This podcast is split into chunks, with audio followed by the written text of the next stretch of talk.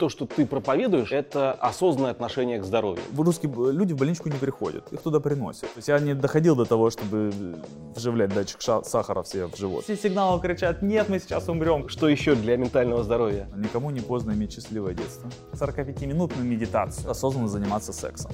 Ты, ты несчастен и ты живешь меньше в итоге. Друзья, привет! У меня раннее утро, еду в Шереметьево. Впереди у меня перелет на Лондон, несколько часов там. После этого самолет в Мюнхен. В Мюнхене сажусь за руль, еду пару сотен километров до Нюрнберга. Все время в пути я намерен работать. Вот сейчас записываю подводку к видео, которое вам предстоит посмотреть. Э, в самолете буду работать с документами по моим управленческим задачам нотологии групп. А когда сяду за руль в Мюнхене, то э, проведу планерку с коллегами и переговоры с партнером в режиме аудиоконференции. Не каждый мой день проходит так напряженно, но подобное не редкость. Что нужно для того, чтобы сохранять трезвый ум, высокую энергию и оставаться эффективным управленцем в подобных условиях? Как говорит мой хороший знакомый Евгений Черняк, физиологическое и психологическое состояние управленца – один из важнейших активов бизнеса. Есть и другое изречение, которое мне очень нравится. Порой коэффициент энергии лидера важнее коэффициента интеллекта. Особенно касается форс-мажорных ситуаций э, в жизни вашей компании. Жизнь управленца наполнена форс-мажорами, дедлайнами, стрессами, переездами. А человек это биомашина. И чтобы выдавать результат, необходимо поддерживать эту биомашину в норме. О том, как сохранять высокую энергию, как поддерживать себя в максимально ресурсном состоянии, мы говорим сегодня с предпринимателем, управленцем, экспертом по биохакингу ЗОЖ с более чем десятилетним стажем Ильей Мутовиным. Илья, ты занимаешься э, ментально-физическим здоровьем, или, как модно говорить, биохакингом. При этом, кстати, я знаю, что ты поправляешь обычно биохакинг на э, более корректные формулировки. Э, что это такое вообще и чем ты занимаешься?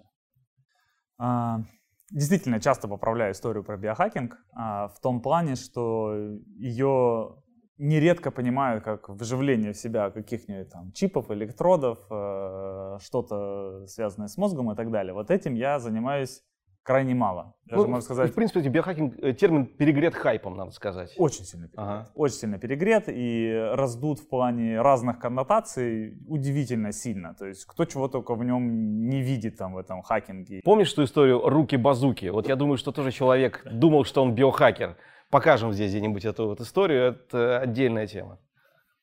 Вот. Наверное, если совсем уж честно говорить, то я занимаюсь чем-то из ЗОЖа. Вот, притом э, ЗОЖ, он опять-таки чаще почему-то понимается про физическое здоровье, что типа там вот человек сахар мало ест, или человек там, я не знаю, ложится спать в 9 утра, а в 6 делает часов... зарядку. Да, в 6 часов делает зарядку, а потом садится на ровно, вот не больше, не меньше, на 45-минутную медитацию. А потом принимает обязательно холодный душ, э, ест э, гречку без всего, и, я не знаю, делает что-то еще вот из, вот из всей вот этой замечательной серии. А, но в этом плане, почему я все-таки чаще использую термин биохакинг, чем ЗОЖ? Потому что ЗОЖ совсем только про физику. А вот этот вот биохакинг, он намного больше про, ну, в моем понимании, он намного больше про ментальные какие-то вещи, про работу мозга, про то, как устроено наше окружение. И здесь э, кажется, что правда есть чего поделать. Но с ЗОЖем это прекрасно сочетается, очень дружит, и все работает в системе. Можно ли сказать, что э, то, что ты проповедуешь, это осознанное отношение к здоровью. Да, прекрасно, кстати. Я даже возьму себя на вооружение, а, потому что хорошего термина я, кстати, так и не нашел. Понимаешь, вот не первый раз уже приходится так вот говорить, это вот чуть-чуть про биохакинг, чуть-чуть про ЗОЖ, но там еще ментальное, вот это, да, осознанное управление здоровьем. Что привело тебя в эту тему? Обычно бывают какие-нибудь личные драмы, сломы. Если есть какая-нибудь э, трагедия, расскажи. А, да, была история. А, я, давай, предыстория. Я вырос в семье врачей. У меня мама а, врач, эндокринолог до сих пор меня по многим вопросам консультирующая, помогающая понять, как оно там работает. Я не врач, и потому, собственно, безграмотность нужно чем-то компенсировать. Вот, у меня бабушка была врачом-хирургом, то есть было с кем пообщаться на медицинские темы. И где-то, наверное, ну плюс-минус лет 12 э, назад а, я дошел до ручки, дошел до такого состояния, когда ну, дружба с телом, а, не то что дружба, никаких нормальных отношений с телом у меня не было. Я использовал его так, как мне просто хотелось. там, не знаю, э, ну, банальный набор, там, пил, курил, э, считал, что круто нарастить там всякую разную массу, есть какие-то крутые добавки, которые можно использовать. Я ничего не использовал сверхъестественного, вот, но, тем не менее, как бы, делал вот все, как будто тело это некий, не знаю, некая штука, из которой можно вырезать все, что мне хочется. И мне вообще было все равно, как оно к этому относится. Я хочу, чтобы это было так, я так делаю. И оказалось, что все ну, намного сложнее, и я э, в какой-то момент, я помню хорошо эти дни, когда я вдруг понимаю, что у меня очень сильно кружится голова, я не очень понимаю чего, и такое состояние спутанного сознания, и все дошло до того, что я впервые в жизни вообще вызвал скорую помощь. Никогда не думал, что такое вообще может быть. У меня дома не было ни одной таблетки, потому что, ну, в принципе, как бы был, ну, как-то было странно. И я очень долго из всего этого состояния восстанавливался. Очень долго, это несколько лет. То есть, и тогда мне пришлось погрузиться, я никогда не делал каких-то особенных обследований, я начал погружаться во всю эту историю, там, не знаю, обследовать одно, обследовать другое. И постепенно выяснялось, что все по отдельности это работает. Ну, ну, все прообследовал, там, не знаю, там, внутренние органы, голову, сделал там МРТ, всего что то придумал, сдал кучу анализов крови, сделал это, сделал это, сделал это, и ничего такого супер специфического не нашел. А, пошел в какие-то более глубокие дебри. Это как раз мой биохакинг с фанатизмом, можно сказать. Так начинал с этого, от а, меньшего знания, б, от удивительного желания сделать все как надо. Ну, например, у меня сделана операция на пазухах носа, я расширял их с, для того, чтобы на вдохе получать больше кислорода. А, Мне тоже. То есть не только перегородка, да, именно пазухи расширены. А вообще, в целом прикольно, как бы. Сказать сейчас, что я там буду проповедовать и рассказывать всем, ребята, ложимся, как бы оперируемся, ну, наверное, нет уже. Это все-таки уже фанатичная история. Вот, я как-то постепенно, постепенно из этой ямы вылезал, а, и мне пришлось выучить и разобраться в очень многих вещах. Потом их захотелось систематизировать, появились какие-то концепции, какие-то описания. Потом я помню, э, познакомился как раз с Сережей Фагия, который mm-hmm. произвел на меня очень большое впечатление э, своим э, весьма фанатичным подходом. Я тогда понял, что мой подход был не фанатичный. Ну, то есть я не доходил до того, чтобы вживлять датчик сахара все в живот. А, вот. Сережа доходил, и он про это в целом пишет. Я помню, что ну, у меня был другой перекос, я принимал до 100 препаратов в день тоже надеясь хакнуть там свою сложную панель, видел, как все это меняется, мне было кайфово. Ну, это, это тоже похоже на ту неистовость, которую Сергей Конечно. демонстрирует. Демонстрировал все-таки Сережа в этом да, плане. Кстати, да, я, я тоже да. Да, с ним не общаюсь лично в последнее время, но там, видя где-то в информационном пространстве, вижу, что он прибрал масштаб вот этого вот э, э, энтузиазма. Ну, по крайней мере, э, такая экспрессия во внешний мир – про то, что, не знаю, вот вам столько-то биомаркеров, вот так мы хакаем, это уже поменьше. А сколько тебе было лет в момент, когда ты пользовался телом и сознанием а, как чем-то бессмертным, и вот до той точки, когда ты начал понимать, что там не все так однозначно, начались какие-то сигнальчики? Именно слабые сигналы я все пропустил. То есть я пользовался как попало, где-то примерно лет до, ну, давай, до 25, до 27. Я сейчас точно просто не помню, сколько мне было лет тогда. И вот после этого случилась вот эта штука, что как бы в один прекрасный момент. По сути дела, все случилось в один день. То есть я понял, что все очень плохо, как бы я не могу нормально функционировать. Доходило до того, что я здоровый, тогда я еще был килограмм, наверное, на 15 больше в плане мышечной массы, я, не, я подходил к лестнице и не мог по ней зайти. Ну, то есть, да, то есть было что-то, ну, то есть из ряда вон выходящее. То есть это не было такое... И какой это был возраст? Ну, вот где-то 27 лет, 28 лет. То есть то есть никак нельзя было списать на старость.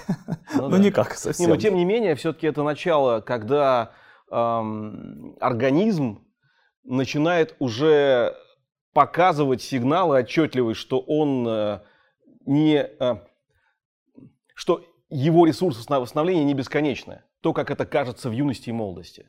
Да, я думаю, да. Это вот в районе 25-30, по-моему, вот это вот начинается да, практически да, у всех. Да. Ну, и, в этом плане, может быть, опять не знаю, может быть, мне повезло, что у меня оно случилось именно вот так вот по щелчку, потому что же многие ребята, мне кажется, они, ну, знаешь, там, не знаю, вот он ведет какую-то свой образ жизни, почти сидячий, почти всегда курит, немножко лишний вес, ничем особенно спортом не занимается. И он легко может в таком состоянии дожить, там, не знаю, до 40.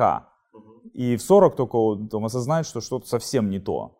Вот. Мне в этом плане повезло, что я получил такой пинок под задницу, а, и, ну, как бы это меня сподвигло на действие. А еще тема, которую не могу не затронуть в контексте того, что ты говоришь о родителях, а, медицина.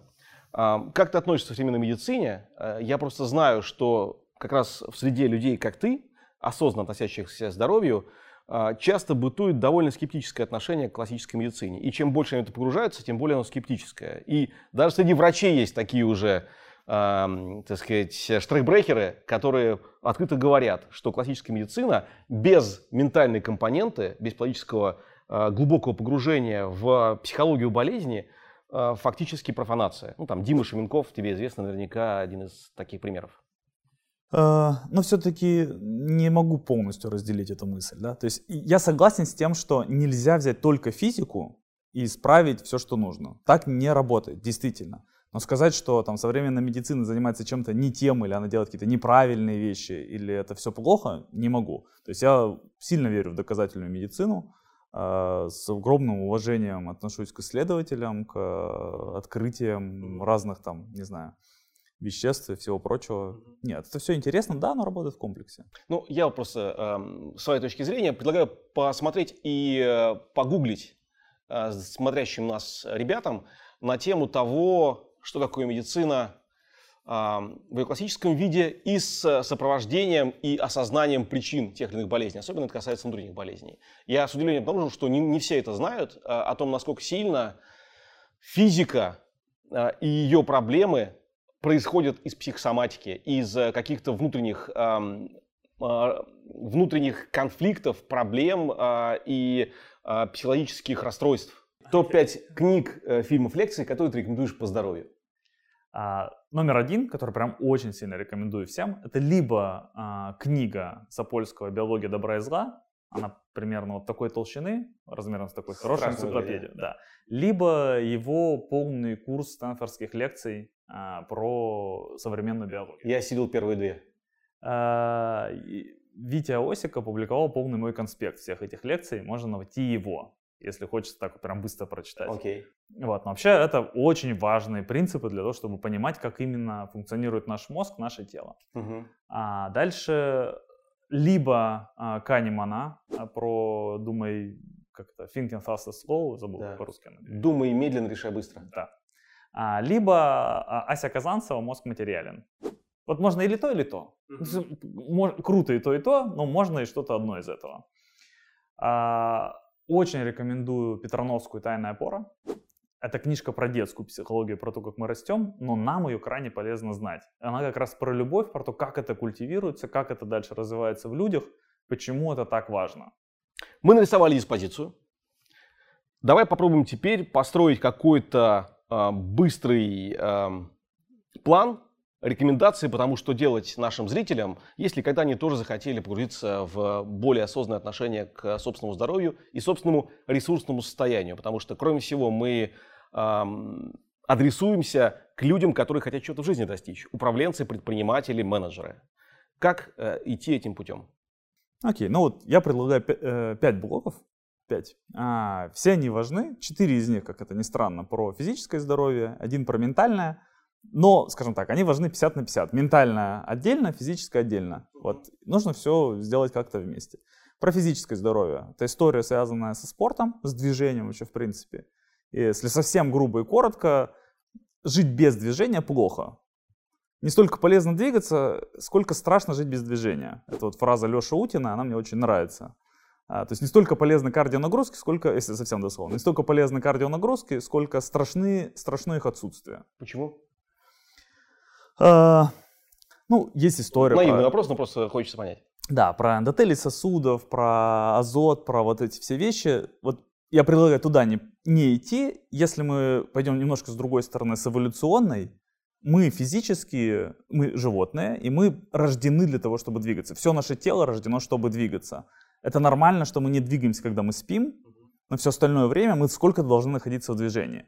То есть наш организм не приспособлен к тому, чтобы ты сначала, там, не знаю, 8 часов спал, а потом 12 часов э, сидел за компьютером. Еще 4 часа лениво передвигался от Если холодильника. Если не двигаться, то что? Э, организм начинает работать по-другому. По-другому работает сердечная система, по-другому работают мышцы, по-другому работают разные вещи. Оно так не приспособлено, и оно так проживет существенно меньше и существенно хуже. То есть быстрее дряхлеет, попросту говоря. Да. Да, но быстрее дыхлеет, больше вероятность образования разных тромбов, больше образо... э, вероятность закупорки там разных сосудов и так далее. Я здесь чуть-чуть боюсь уходить в такие тонкие врачебные темы. Сейчас думаю, смотрит нас какой-то врач, скажет, закупорка сосудов, что он говорит такое, как бы. Ну вот. Ну и пусть скажет. Окей. Да. Окей, а какой объем активности э, ты считаешь правильным? Вот э, и какой характер? Давай, вот важно, объем и характер активности. Она может быть разной. Действительно, вот насколько полезно, не полезно качаться э, железками? Есть некая обязательная история, которая, ну или очень рекомендуемая история. Это просто хождение. То есть вот у тебя есть условно 8-10 тысяч шагов в день, это то, что сильно рекомендуется делать. Притом круто, если это размазано как-то в течение дня. То есть мы не перегружаем никакую нашу сердечную систему, мы там, не знаю, встали, походили. Здесь круто завести привычку. Вот я могу поделиться своей. Я почти никогда не говорю по телефону сидя. Ну, то есть, если у меня где-то созвон, а сейчас их благодаря пандемии вот столько вот как бы встреч-то особо нет, э, ну, одел наушники или взял телефон и пошел ходить. Э, когда я до этого проводил встречи, особенно если это там теплое время, ну, зачем сидеть в переговорке? Ну, выйдите, походите вокруг здания. Кто вас будет подслушивать? То же самое. Я очень да. часто э, беру смартфон, втыкаю в уши и планерки совещания. Особенно, когда моя роль больше слушать, чем говорить, я провожу в шаге. Прекрасно, прекрасно. Окей. Вот. Шаг, что еще из активностей? А, ну, мне кажется, что какие-то тренировки имеет смысл добавить. Я очень люблю растяжку. Есть еще какие-то вещи, которые просто приносят мне большое удовольствие. Я люблю все, что связано с досками. Угу. А, слушай, вот действительно, вот, видимо, это тоже, это мы сейчас немножко делаем мостик в ментальное здоровье, да? То есть выбирать активность, которая тебе приносит реальное удовольствие, да? А, и здесь а, что? Значит, растяжки, ну вот мне нравится, мне нравятся растяжки, я люблю все, что связано с досками, сноуборды, вейкборды, вот всякие такие вещи. И так сложилось, что я люблю бадминтон. Вот. Но это мое. Это не означает, что бадминтоном заниматься там правильно с точки зрения максимальной продолжительности Окей. жизни. Выбрать по то, что тебе нравится реально. Обязательно. Это вообще в любой вещи выбирайте то, что нравится. Есть ли какие-то активности из общепризнанных, э, считающихся очень окей, но э, с этой точки зрения небезопасных? Ну, повторюсь, э, в частности, очень много спорят на тему тяжелой атлетики, да, вот и поднятия тяжестей. Э, при прочих равных считаю ее полезной. Я недавно видел исследование очень неплохое, что для профилактики болезненных состояний межпозвоночных грыж э, Американской ортопедической ассоциации рекомендуется становая тяга, что, казалось бы... Как бы да, да, то есть... Э, ну Одна вот, из самых травматичных упражнений, по-моему, опасных. А, ну, наверное, если вы особенно никогда ничем не занимались, не приходите тех... в тренажерный зал и думаете так, так, что-то мы услышали от Мудовина, становую тягу нужно, давай 150 килограмм, дерну. Ну, да, очень большая вероятность, что что-то будет не так. Но если хороший тренер, вы разогрелись, вы делаете правильные веса, ну, правда. Окей, то есть то, тоже годится, да? То есть просто в меру. Супер, да? супер, как бы, да, без фанатизма, да, вот все. Итак, а... первое правило, спорт. Что-то еще может добавить сюда для того, чтобы картинка была полной? Спорт э, по любви и кайфу. Да. Это мы как каждый сейчас будем сейчас да. добавлять. Да. Э, достаточный объем хождения. В целом все.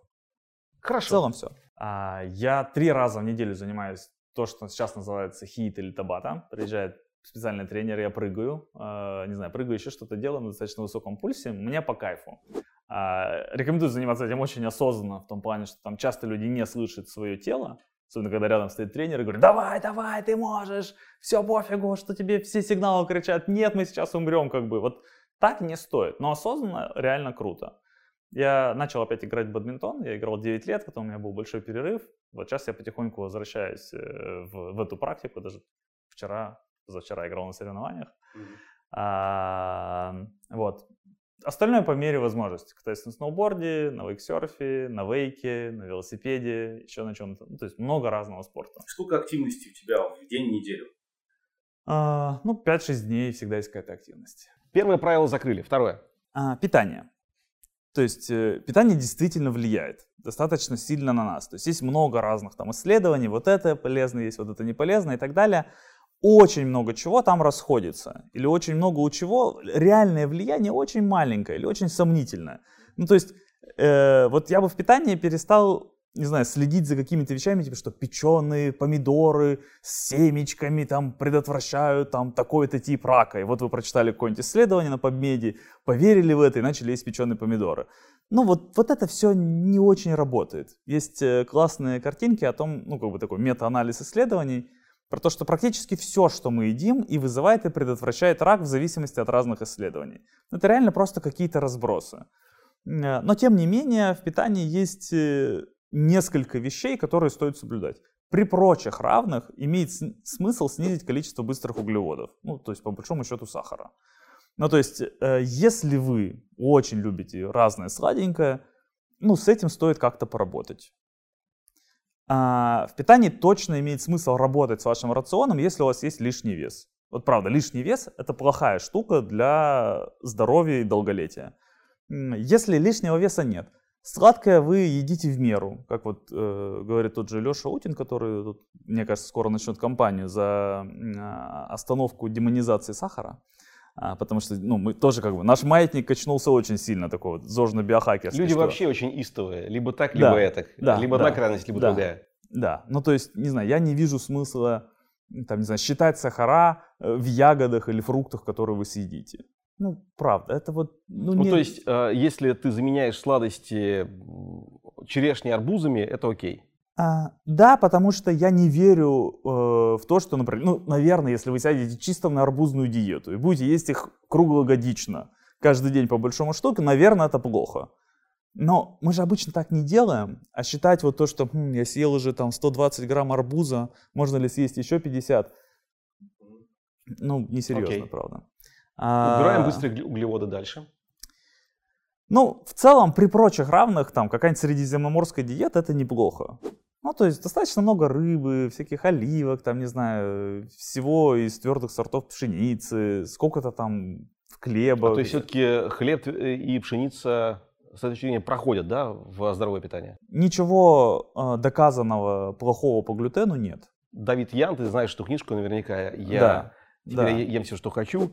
Говорит о том, о том, что категорически сахар, соль и хлебные изделия – это прям враги. Ну, я хороших исследований не встречал, прям действительно долгосрочных, больших, которые показывали, что вот это вот э, какая-то большая проблема а, в том же глютене. То есть есть э, такой известный Первомутер, товарищ, который «Еда и мозг» написал. Вот он тоже там, не знаю, глютен обвинен во всей книжке во всем. Во всем, даже в головных болях. Вот. Но, еще раз, хорошей доказательной базы нет. Ну, то есть я не понимаю, почему. Глютен сколько-то ассоциируется с плохой едой. Ну, то есть э, вот в фиговой булочке тоже есть глютен. И вот эта фиговая булочка, возможно, не должна попадать к вам э, на стол. То есть при прочих равных, ну, вот лучше, чтобы вы ели какой-то там, не знаю, цельнозлаковый хлеб и так далее. Но он там тоже есть глютен. Окей. Ну, то, то есть, есть ну... э, средиземноморская диета плюс-минус. Причем, наверное, знаешь, я бы добавил к этому как любитель э, в этой области, не претендуя на истину последней инстанции, то, что это скорее рекомендация для европейских жителей, да, потому что для азиатов, наверное, там есть свои нюансы, учитывая их э, ну, предысторию их развития генов и там местные особенности климата. Наверное. Я вот так вот прям глубоко не изучал, но думаю, что да. То есть есть ряд врачей, которые пишут, например, о том, что для нас, ну, условно северян, там, мясо достаточно важно, чтобы было. Там, то есть полностью там, веганская или вегетарианская диета скорее вредна. А, из э, больших исследований мы знаем, что ни веганы, ни вегетарианцы не живут дольше или не болеют реже там, важными заболеваниями, чем обычные люди. Тем не менее, совсем недавно а, американский CDC э, в, скажем так, рекомендации по здоровью добавил снижение количества, ну, снижение потребления красного переработанного мяса. Вот, с другой стороны, есть, э, ну, то есть у всех продуктов есть, ну и вообще у веществ, есть там э, NNT, numbers needed to treat, и NNH, numbers needed to harm. То есть сколько всего нужно съесть, чтобы себе реально повредить. И у красного мяса эта штука, ну, относительно невысокая. Она в десятки раз ниже, например, чем у курения. То есть э, точно стоит бросить курить. Но если вы еще откажетесь от красного мяса, вы чуть-чуть снизите риск рака. Ну, прям вот немножко, но снизите, тем не менее. То есть при прочих равных, наверное, очень много красного мяса повредит. Что такое много, так, чтобы понять? А, Сколь- ну, сколько стейков можно съесть в неделю или месяц? зависит от э, другого потребления красного мяса. То есть, если ты ничего не ешь из мяса, для того, чтобы получить все необходимые элементы, возможно, достаточно съесть его раз в месяц. Но я не верю, что если ты будешь съедать его два раза в месяц или даже раз в неделю ты будешь есть по стейку, а все остальное время ты будешь есть что-то еще, то ты этим как-то себе очень сильно навредишь. Еще Окей. раз, сильной доказательной базы на это нет. Окей. Что еще существенное про питание? Достаточно воды. А, то есть, с одной стороны, я сильно разделяю мнение многих авторитетных врачей, которые говорят, вода это фи- физиологическая потребность. То есть не хочешь пить, не пей. С другой стороны, я очень сильно верю, опять-таки, зная это на своем опыте, что у нас часто нет привычки пить. То есть мы просто, ну, как бы, ну, вот, не знаю, не привыкли. Если вы привыкаете пить, не знаю, проснулись, выпили где-то воды, если у вас там на рабочем месте стоит там бутылка воды, и вы ее пьете более-менее регулярно, то, э, ну, вам меньше хочется есть. Вы редко, реже думаете о том, что надо бы пойти там съесть какое-нибудь, не знаю, яблоко или еще что-то. А, Вы, ну, то есть тем самым меньше потребляете калорий, что в целом неплохо, меньше нагружаете свою пищеварительную систему, меньше едите сахара, и вот это все. Ну, то есть воды а, по алкоголю, ну, все достаточно умеренно. Ну, то есть пить очень много, да, вредно. Ну, то есть сказать, что если выпьете там, не знаю, пару бокалов э, вина и от этого вы там раньше умрете, ну нет, это неправда. А что касается голода? Полезно или вредно голодать? И что это в твоей парадигме представления о здоровом питании? Скорее, при прочих равных полезно. А, я не очень верю в фанатичный голод. Ну, то есть есть много протоколов, например, сухого голодания, когда вы ничего не употребляете, даже воды. Вот э, я не нахожу на сегодняшний день хороших исследований, которые бы как-то подтверждали, что это в, долгосрочном, в долгосрочной перспективе полезно. А, есть некий миф про автофагию, а, и он очень забавно разрешился на вот, э, семинаре «Здоровая Москва», а, когда у у меня вылетела фамилия из головы открывателя, собственно говоря, этой автофагии, японца, который получил Нобелевскую премию, спросили, как автофагия связана с интервальным голоданием и что он рекомендует. Говорит, ребята, я не знаю, кто это в интернете придумал, никак не связано. Говорит, а что же мы вас тогда пригласили? Он говорит, я не знаю, вы пригласили, я приехал. И это было вот в прямом эфире, это вызвало большой, собственно говоря, скандал. А, ну, то есть, еще раз, э, голодание при прочих равных полезно. Скорее всего, интервальное. То есть, не стоит есть все время. Но я бы не сказал, что это какая-то уникальная панацея, которая может там вас от всего излечить. Какими интервалами голодать ты считаешь точно безопасно и, и может быть даже полезно? 8-16 отлично. Ну, То есть 8 часов э, окно для еды, 16 часов окно для голода. У меня лично сейчас чуть меньше. А, я заканчиваю, то есть я последний раз ем в 8 вечера, ну и утром ем там, где-то, не знаю, в районе 10 утра. Получается около 14 часов. Меня в целом там более чем устраивает. Мне так легко то, есть, по- живется. то есть почему-то по- а, поздний завтрак, вот тебе интервальное голодание. Да, да. Ну и отсутствие, не знаю, там объедания перед тем, как ты идешь спать. Как выглядит твой рацион питания? А, С утра почти всегда это гречка. А, Мне нравится гречка сваренная без соли, на воде, без всего. А, И дальше я что-то туда насыпаю по своему Почему вкусу. Вкусно. Ну, правда, мне просто нравится еда. То есть я гречку ем очень-очень давно. Ну, то есть я могу съесть яичницу. я От м- нашего общего знакомого Димы Мацкевича я слышал, что именно гречка такой наиболее полезный э, злак. Ну, Дальше. в целом, при прочих равных я согласен, да. Дальше. После гречки фрукты, овощи, немного рыбы, немного салата, еще чего-то такого. На ужин все примерно то же самое. Следующее. А, ну, давай пусть будет сон. То есть, э, Мое любимое тело. да, вот э, по сну сон действительно важная штука. Э, как э, пишет Мэтью Уокер в своей известной книжке «Зачем мы спим», а, одна из лучших, наверное, последних книжек по сну, а, сон удивительно недооцененная штука. И на то есть много разных психологических феноменов, например, связанных с тем, что мы очень эгоцентричны. И все, что наше «я» не затрагивает, мы стараемся как-то вот куда-то отодвинуть. А во сне нашего «я» нет. Ну, то есть мозг-то, конечно, работает, но «я» как процесс выключается. И потому, не знаю, нам вечером часто сложно уснуть, ну, потому что я хочу продлить свое существование. А во сне меня нет. А то, что будет потом дальше, оно вот с точки зрения там префронтальной коры я понимается ну, с трудом. Нам нужно создать некую концепцию будущего, чтобы в нее поверить. А, а сериал у меня есть прямо сейчас. И прямо сейчас я могу сидеть и его смотреть. И уж когда совсем меня будет вырубать, я там тогда уж так и быть усну. И, и в этом плане, ну, как, как пишет Уокер, у нас пандемия, модное нынче слово, пандемия недосыпа. И я думаю, что эта история уносит очень много лет жизни у людей, потому что они не досыпают. По сну э, короткие рекомендации достаточно простые. А, первое... Режим. Вот, кстати, ну и да, и нет. А, дело в том, что одна из самых важных вещей в режиме, на мой взгляд, это то, что вы утром просыпаетесь полностью отдохнувшим. То есть я верю в два утренних состояния. Вот если вы достигаете одно или второе, то вы спите правильно, и все хорошо, и этот режим вам окей. Либо вы открываете с утра глаза, и у вас дикое желание что-то поделать, то есть вы такие проснулись как бы, и все, вы уже, как бы уже голова там думает, так, вот это надо сделать сегодня, вот это сюда, вот это сюда. Вам хочется вскочить с кровати, вам хочется ощутить это там, не знаю, прохладный воздух в своей спальной, пойти что-то там сделать, принять душ, побежать куда-то работать и так далее. Либо второе состояние тоже абсолютно ок. Кстати, почему-то намного чаще у меня сейчас встречающееся, чем первое. А, это состояние неги. То есть, когда вы просыпаетесь, и вы ощущаете удивительную тактильную чувствительность и удивительную расслабленность. То есть вы понимаете, что вы очень хорошо отдохнули, и вам реально просто в кайф. Заметьте, вы не хотите еще чуть-чуть отвернуться на бочок, нажать снус на телефоне и такой и отрубиться еще хоть на немножко. Нет, вы не хотите спать. Вы можете лежать там с закрытыми глазами, просто чувствуя, как вам хорошо. Это то, что э, мне нравится называть некой э, бытовой медитацией. То есть вы очень сильно находитесь в сознании здесь сейчас, вы чувствуете, как оно происходит, и из этого состояния круто делать разные ментальные практики, до которых мы дойдем да. а, скоро. Вот либо одно состояние, либо другое. Если вы просыпаетесь такое, боже, нет, уже утро, можно еще хоть немножечко поспать. Что-то идет не так.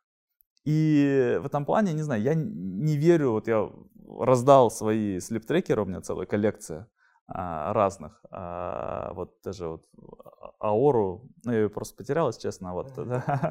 Вот. И, но я не заряжал ее много месяцев. Я ее носил как этот. Э, у меня была Аора, у жены Аора, мы не носим обручальные кольца, но нам нравилось. Что... Забавно. Да. да. Аора это самый популярный трекер сна в виде кольца. Да. А, и в какой-то момент мне прям пришло сознание, что, блин, какая забавная штука. Ты просыпаешься утром, чтобы посмотреть на телефоне, чтобы узнать, выспался ты или нет. Да, это становится зависимостью. Да, знаешь, как-то, э, если довести идею до абсурда, давайте сделаем гаджет, который скажет, вкусно ли я поел, э, хорошо ли мне было общаться с этим человеком, классно ли я прожил жизнь. Да, или насколько я приятно занимался сексом. Да, да, вот, да, молодец ли я вообще в принципе или нет. Ну, то есть, как бы, окей, что, будем жить по приборам. Ну, то есть, какая-то странная история. А, и в этом плане лучший трекер сна это вы сами. К слову, о жизни по приборам проездом из Лондона. А ведь и правда, с каждым годом мы получаем все больше информации о метриках нашего тела. А, узнаем о составе крови, причем в самом подробном варианте. Данные КГ, данные МРТ и многое другое. Давайте подискутируем в комментариях, на что мы хотим опираться, на что вы считаете опираться правильным больше. На собственное самочувствие или на объективные цифры, на четкие данные, даваемые приборами. Вот если вы с утра просыпаетесь в одном состоянии или в другом, все круто. Если вы в плачевном состоянии, значит нужно что-то менять. Что можно поменять? А, первая вещь, окей, она связана с режимом. То есть можно попробовать или, или ложиться раньше спать, или позже вставать. Ну, я, и, режим, я имею в виду, это просто э, время э, более-менее стандартное отхода ко сну и подъема. Да, при прочих равных это в целом хорошо. Ну, то есть, если почему-то вы вынуждены, не знаю, может быть, у вас какая-то ночная работа или еще какие-то вещи, и вы вынуждены очень сильно рвать ритм, организму сложнее подстроиться. Вы с большой вероятностью не будете просыпаться в этих двух состояниях. Когда вы просыпаетесь то в 4, то в 12. Ну, то есть, так редко у организма okay. получается работать. А, есть некие гигиенические вещи, которые имеет смысл сделать. О них мы все хорошо, как правило, знаем. В комнате должно быть прохладно, белье постельное должно быть удобно. Прохладно сколько? Ну, я сплю 17, 16-17. Все многие удивляются, то, что это действительно должно быть холодно, по большому счету, для большинства из нас. Мне очень нравится. Я, ну, как бы, я могу спать при 18. Мне тяжело спать там при 23. То есть прям как бы... Я, вот. я при 20, но как бы я так чувствую, что это там так а, Здесь нужно просто подобрать хорошее одеяло, как бы, и вот это вот состояние там закутанности, когда у тебя торчит одно лицо, как бы, а все остальное там, вот, ну, мне очень нравится так спать. Здесь, кстати, очень важная тоже вещь, нужно сделать так, как вам нравится. То есть, если вам ужасно не нравится спать при 17, 18, 20, но вам дико комфортно при 24, спите так. То есть мучиться во сне, потому что где-то вы прочитали в книжке или посмотрели в видео, что нужно спать при 17, а вам некомфортно, ну это самая глупая идея, которую можно осуществить. А, то есть сделайте так, чтобы вам нравилось. Э, достаточно большая, ну, я понимаю, что редко сейчас, наверное, в нашем возрасте у кого совсем уж получается независимая э, кровать. Вот. Но свое одеяло, свою подушку, достаточно большое место для сна, чтобы и достаточно хороший матрас. Не в том плане, что он влияет на сон. Просто в плохом матрасе как бы вы будете чувствовать, как второй человек повернулся, вы чуть-чуть проснулись. Ну, как бы вот этого хочется избежать. Okay. А, либо тихо, либо беруши а, либо темно, либо маска. Сейчас спать в берушах и маске очень неплохо научиться, потому что вы тогда независимы от всех путешествий, от спания в гостях, от, э, не знаю, смены там дач, квартиры и вот это все. Там есть э, один нюанс. Ты становишься зависимым от этого. А, от темноты и... От, от маски и беруш, по большому счету. Ну, по себе знаю, потому что я сплю в маске и берушах. Это я началось тоже. с рождением ребенка, кажется, а может быть даже раньше. И в итоге, действительно, я подсел. И сейчас без беруш, например, я очень тонко слышу различные звуки, там, кондиционер изменил характер шума, там, что-то такое щелкнуло где-то на улице далее. Легко готовы в это поверить, э, но мы очень от многого зависимы. Мы зависимы от еды, мы зависимы от не, ну, воды. Да, есть... но, это не, не худшая зависимость, и да. вот это вот состояние а, такое вот, как это называется, депривации, да, когда ты выключаешь звук и выключаешь изображение полностью, тотально, оно помогает объективно сознанию перейти Абсолютно. в более глубокий сон. Да, да. Что у тебя со сном? Сколько спишь? Э, примерно 9 часов. И есть нормы, что где-то от 7 до 9 высыпается человек. У каждого норма своя. Вот да. мне, наверное, чуть меньше повезло. Э, я бы хотел высыпаться и за 7, но мне нужно 9, чтобы нормально выспаться. Я не жалею для этого времени, потому что знаю, что такой день намного продуктивнее. Чекапы.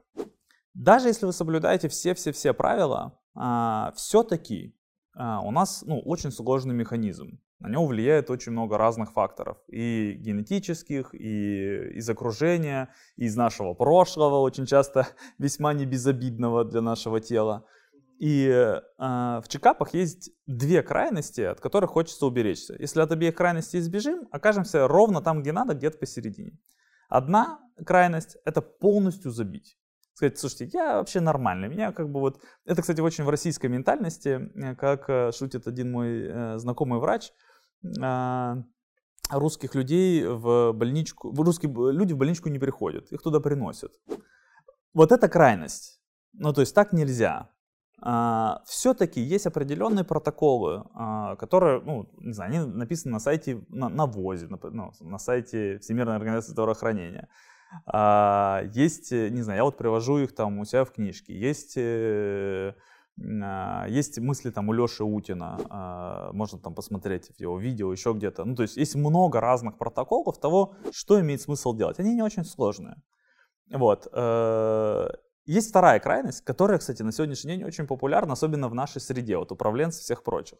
Мы же не беремся за какую-то вещь, скажем так, аккуратно. Мы же беремся, так беремся там по полной это пойти, не знаю, там, сдать МРТ всего тела, там, сдать гигантскую панель биомаркеров, сделать вот это, сделать вот это, сходить на диспансеризацию и кучу-кучу всего про себя узнать. И здесь, как, э, как говорит э, мой хороший друг Дима Мацкевич, э, у всего этого нет негатив эффект. То есть с большой вероятностью вы узнаете что-то такое, что прикует ваше внимание туда, и вы начнете с этим разбираться. В смысле у меня такое странное там что-то в сердце? Вы начнете ходить по врачам, они начнут назначать вам дополнительные анализы, вы будете что-то пить, отслеживать какие-то биомаркеры. Из нормальной жизни вы превратитесь натурально в больного человека. Да, причем это может довести до инвалидности и смерти. Э, я, да. кстати, короткая история из личного опыта. У меня тоже много было копаний разных э, в здоровье, когда какой-то момент сорвал себе к чертовой матери все, перетрудившись. Эм, много лет назад. И меня довело до того, что какой-то хирург придумал, что у меня очень сильно извиты сосуды шеи, и прям с большим энтузиазмом готовил меня к операции для того, чтобы оперировать артерии и вены шеи, все это привести в норму, как он считал. И, ну, по своему счету, там только консультация других э, врачей, тоже компетентных, он, кстати, был каким-то там доктором наук, э, меня остановил от этого. Потому что вот я потом понял, что это был бы путь в одну сторону. У меня точно были бы травмированные сосуды э, шеи, важнейший снабжающий мозг кровью. И это путь в один конец. То есть там точно начались потом какие-то последствия. В общем, слава богу. Абсолютно, абсолютно, да. То есть здесь вот очень внимательно нужно избегать, говорю, вот этих двух крайностей. Овердиагностика и полное забивание на тело. И вот где-то in between есть некая правда. А, ну вот еще раз говорю, есть целый ряд протоколов, которые достаточно разумные. Протокол Всемирной организации здравоохранения, есть там мысли Леши Утина, есть вещи, которые я там вот публикую в книжке.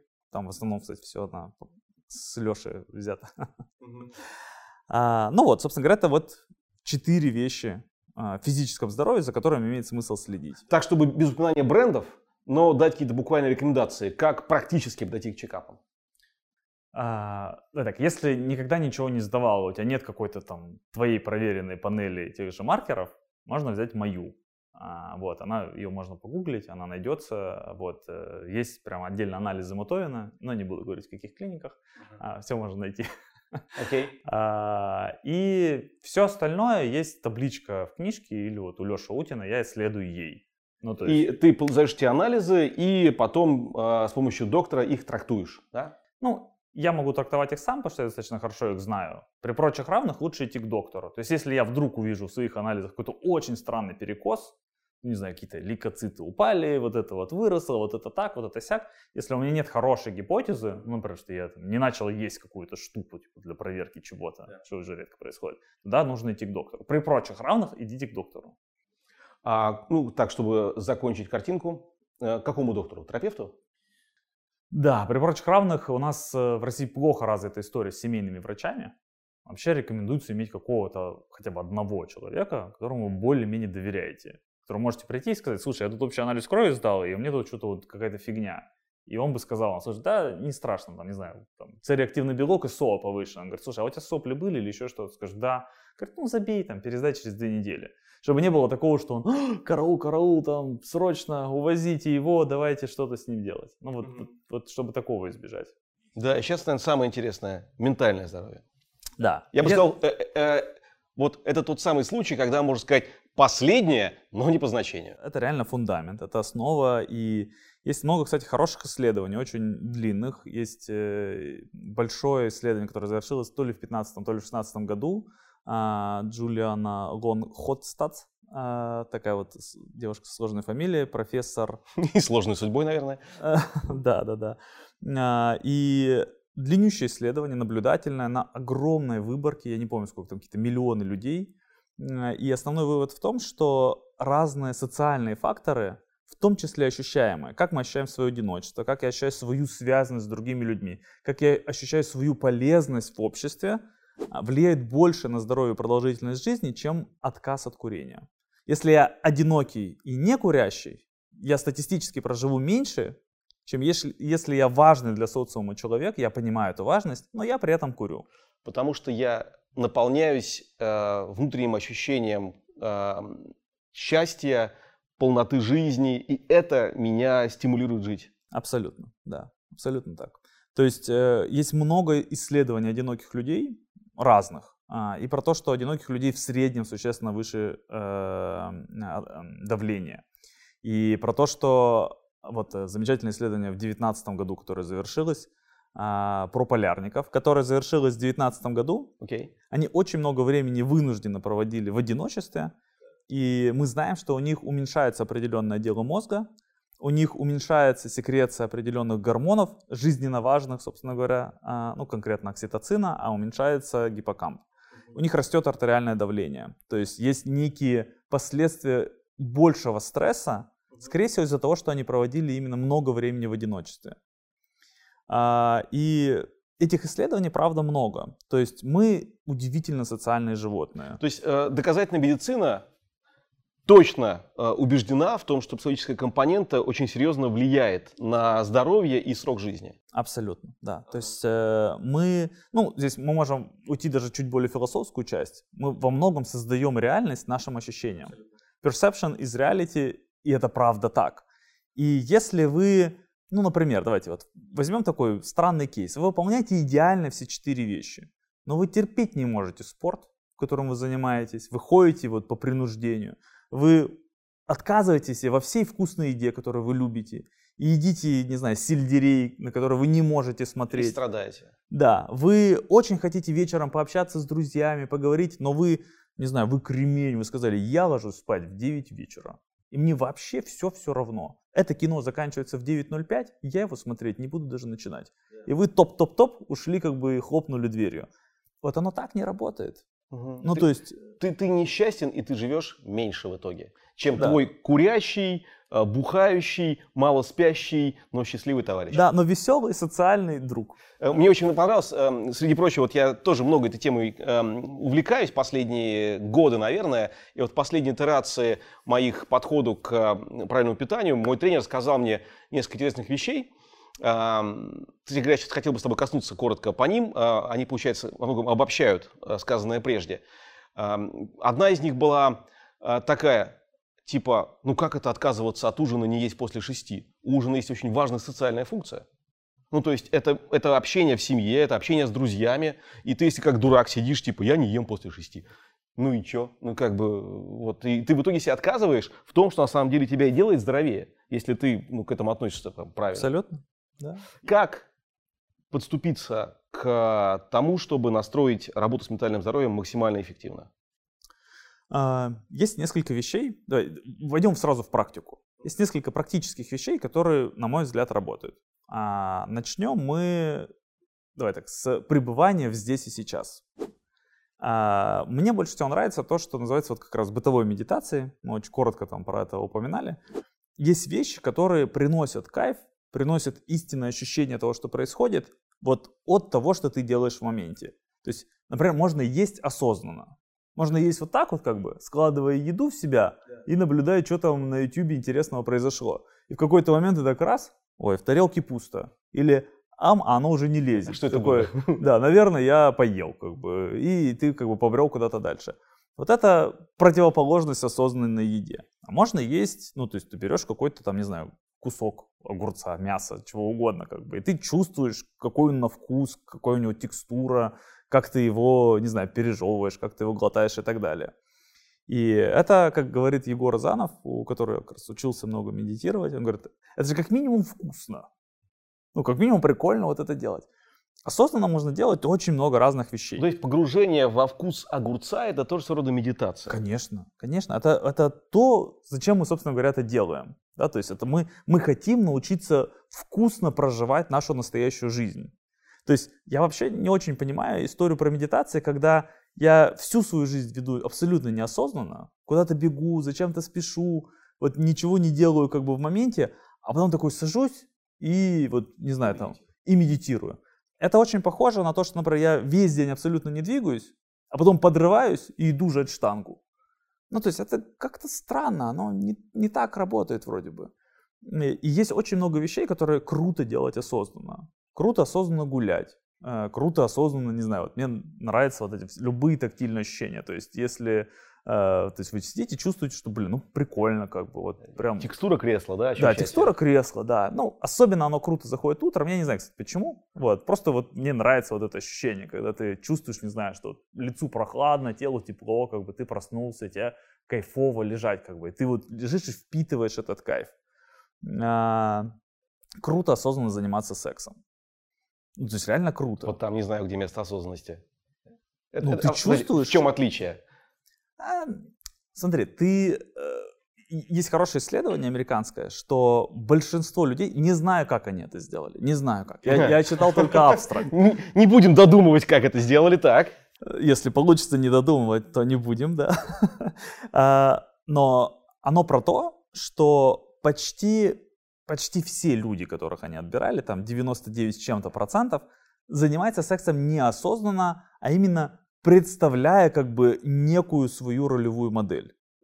То есть я такой, не знаю, там, самец. И я там что-то схватил, уволок к себе в берлогу и делаю с, ним, с ней вот, вот это все. Или там, ну, соответственно, там какая-то женская сторона и так далее. А, осознанность, ну, в смысле, ты можешь физически ощущать, как оно все происходит, и ну, вот в этот момент находиться здесь. Все как с огурцом примерно, который ты ешь. А, ну, короче, э, рекомендую просто попробовать. А, это достаточно забавно. Тема огурца тоже рождает вот в этой коннотации различные ассоциации. Окей, давай пойдем дальше. Что, что еще для ментального здоровья?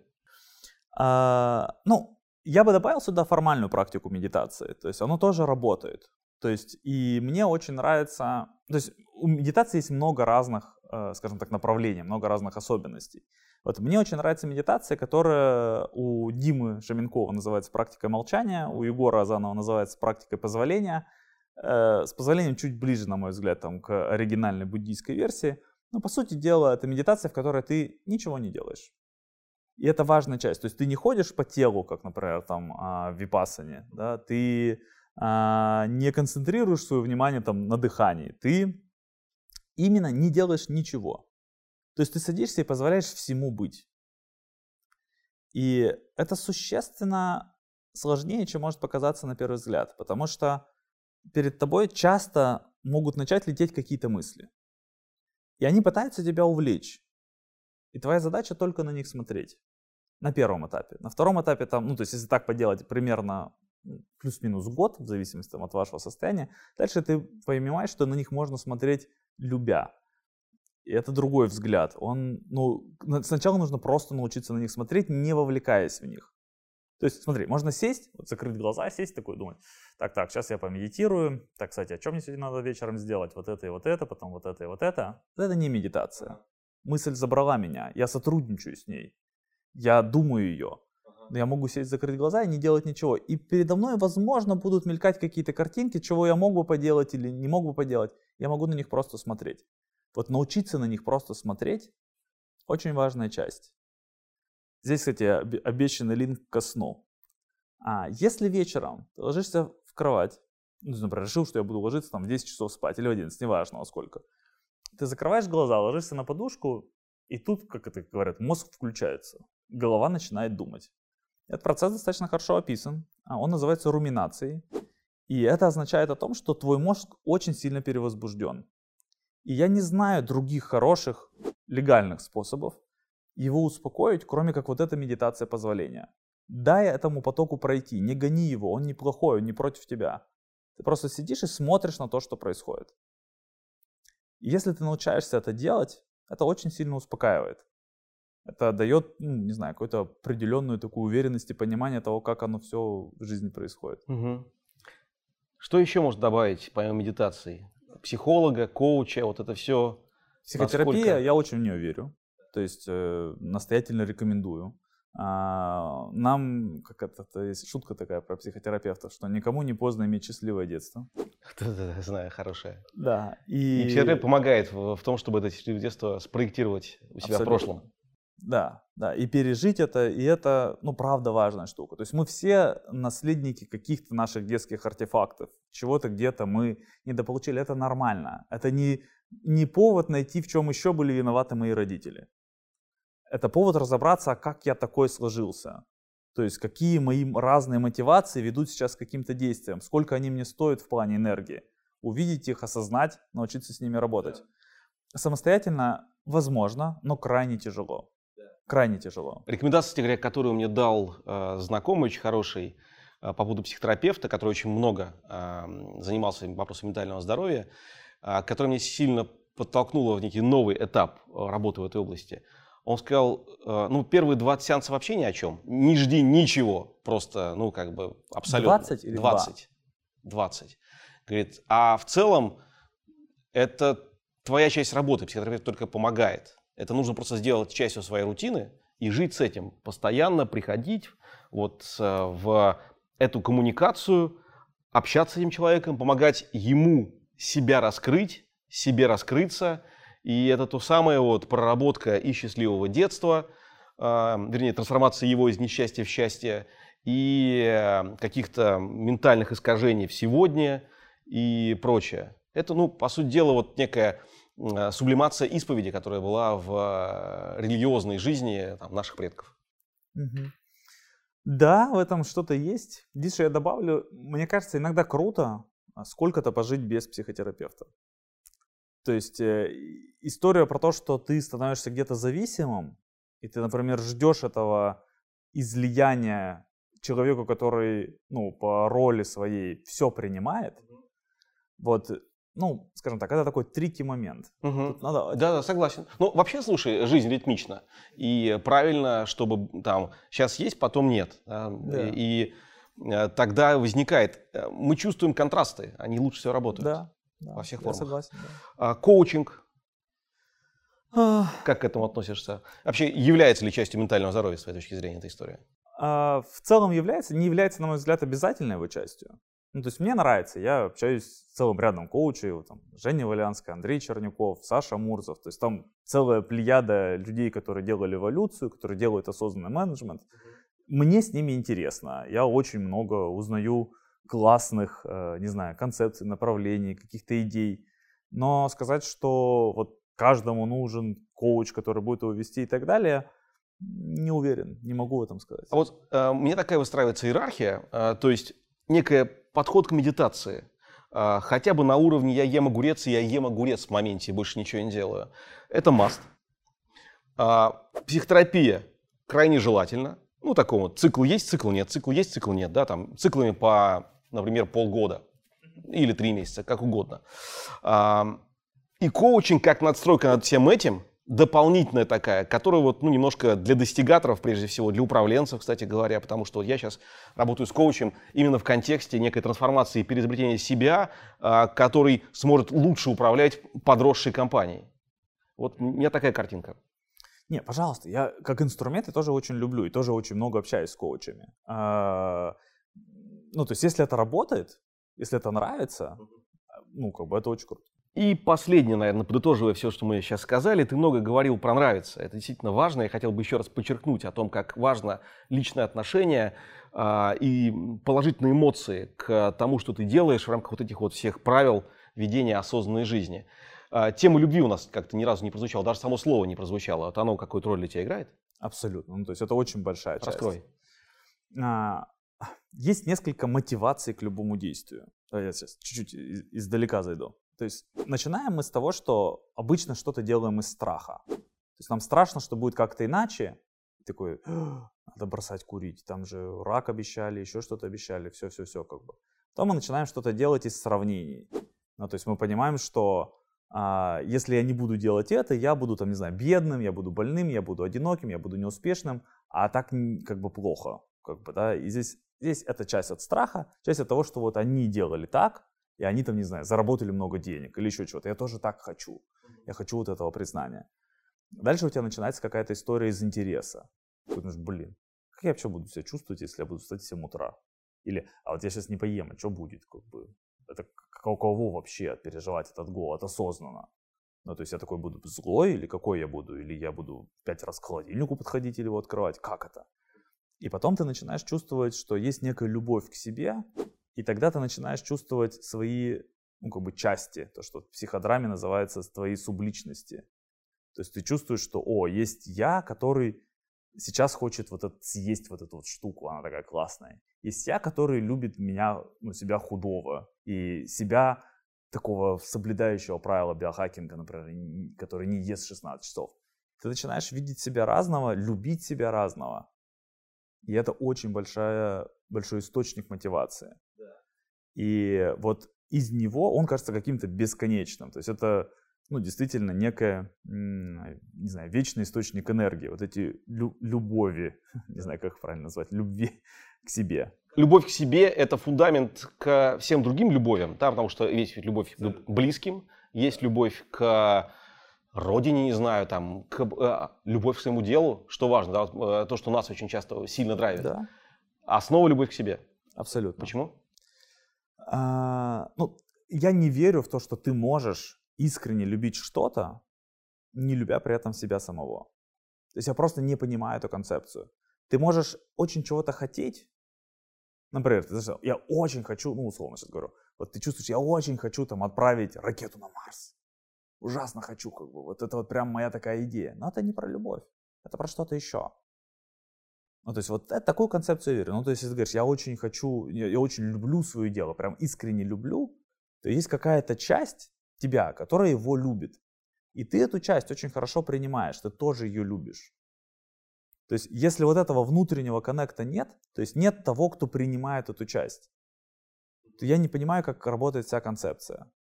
Есть хорошая книжка э, Фрома. Читал о, о любви? Я забыл, как точно как называется. Мы сейчас покажем, как это то ли трактат о любви. Ну, в общем, не буду фантазировать. Э, она как раз про то, что начинается все действительно с любви э, к себе, а потом на этом базируется любовь к супругу, ну, партнеру, любовь к родителям, любовь к окружающим, любовь к Богу, у него важную часть тоже занимает история. Это довольно интересная, написанная, правда, не самым простым языком, но полезная книжка тоже. Ну, Фром вообще не писал простым языком. А, да.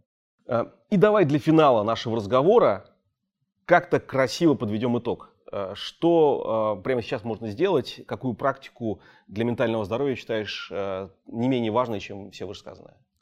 супер важной практикой считаю практику благодарности. Это реальное перечисление с сопереживанием этого чувства, кому и за что ты благодарен. Включая есть, себя. Включай себя, что угодно. Важно, чтобы ты не просто перечислял, важно, чтобы ты не уходил в сарказм. Ну, то есть, знаешь, например, э, история про то, что, ну, я в целом благодарен кому-то, что не умер до сих пор. Mm. Это не про это. То есть здесь натурально стимулируются не те зоны мозга, которые мы хотим. То есть, но если ты сидишь и думаешь, блин, я, я очень благодарен, не знаю, дизайнеру вот этой одежды. Надо же так прикольно было сделать. И такой переживаешь, блин, классно, как бы. Ты думаешь, я благодарен, что такое лето, как бы, что вот, не знаю, так все красиво. И, потому вот... что заканчивается карантин, потому что да, я, потому что я да, жив, да, можем... масса причин. Да, здесь, э, если ты не уходишь в какие-то, ну то есть, если ты начинаешь прям перечислять какие-то детали, например, я очень благодарен создателям этого фильма за то, что они придумали такой сюжет, в котором это тоже не то. Если ты, еще раз говорю, уходишь в цинизм или уходишь в сарказм, это тоже не то. Но если ты перечисляешь и ты перепроживаешь эти моменты, ты очень круто перепрограммируешь свою нейронную сеть. Мы все, наш мозг такой, что мы все приучены замечать опасности. А, есть э, такой замечательный исследователь мозга Джонатан Хайт, и он говорит о том, что а, мы все потомки тех, кто замечал и обращал внимание на шорох в кустах. Но остальных сожрали. Конечно. Да, и мы, мы все время замечаем опасности. Опасности равно плохое. То есть мы думаем, так, здесь я опоздал, здесь я не успел, здесь вот это вот сделал что-то не то, вот это делает какую-то фигню порит, вот это неправильно, я хочу по-другому, блин, чтобы у меня было и так далее. Мы умеем это замечать. Замечать хорошее – это не очень натуральная наша способность, но ее можно натренировать. Потому что в зависимости от того, что мы выдергиваем внимание в своей жизни, мы так конструируем свою реальность. Научиться замечать хорошее, научиться быть за него благодарным – это очень важная практика для того, чтобы круто себя чувствовать. На этом мы закончим. Э, мы испытываем э, самую искреннюю благодарность тем, кто закончил смотреть это видео вместе с нами и вынес из, нее, э, из него какую-то пользу. Надеюсь, что пользы вы нашли немало. На этом все. Подписывайтесь на канал, ставьте колокольчики, лайки, все, что там полезно. И э, нужно ставить. Пока.